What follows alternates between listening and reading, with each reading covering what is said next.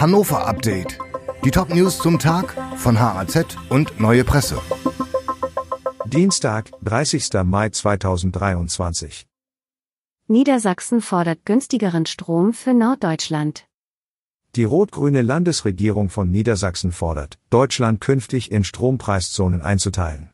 Der Norden habe einen hohen Anteil an erneuerbaren Energien wie etwa Windkraft und müsse gleichzeitig hohe Strompreise verkraften. Vor allem Bayern habe sich in den letzten Jahrzehnten vehement gegen den Netzausbau gesperrt und so Strom auch in Niedersachsen teurer gemacht. Es sei wichtig, die Regionen zu belohnen, die ein hohes Maß an Verantwortung übernehmen. Göttinger Straße monatelang nur einspurig befahrbar. Autofahrer müssen sich auf der Bundesstraße 6 zwischen Deisterkreisel und Ricklinger Kreisel auf Behinderungen einstellen. Die Göttinger Straße, auf der die B6 in diesem Abschnitt verläuft, wird ab August für viele Monate halbseitig in Höhe Fischerhof gesperrt. Die Stadt Hannover repariert die Träger der Brücke, über die die Göttinger Straße in diesem Bereich führt. Die Kosten belaufen sich auf knapp eine Million Euro. Fußgänger in Wenigsen von Motorrad erfasst, Zwei Männer sterben.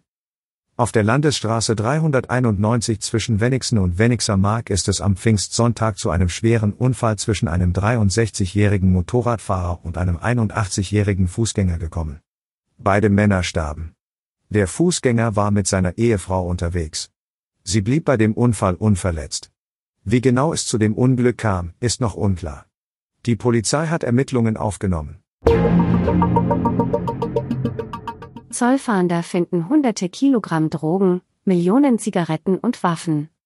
Mehr als 200 Kilogramm Marihuana, rund 10 Kilogramm Kokain und noch vieles mehr haben die Zollfahnder aus dem Norden im vergangenen Jahr bei der Verfolgung des internationalen Drogenschmuggels sichergestellt. Dazu gingen den Ermittlerinnen und Ermittlern auch Waffen und Pyrotechnik ins Netz. Ein Schwerpunkt war außerdem wieder der Zigarettenschmuggel. Insgesamt stellten die Beamtinnen und Beamten 31,3 Millionen unversteuerte Zigaretten sicher. Der Schaden beläuft sich auf 8,2 Millionen Euro. Dieses Hannover-Update wurde maschinell vertont. Die Autorin der Texte ist Birgit Drann. Alle weiteren Ereignisse und Entwicklungen zum Tag ständig aktuell unter haz.de und neuepresse.de.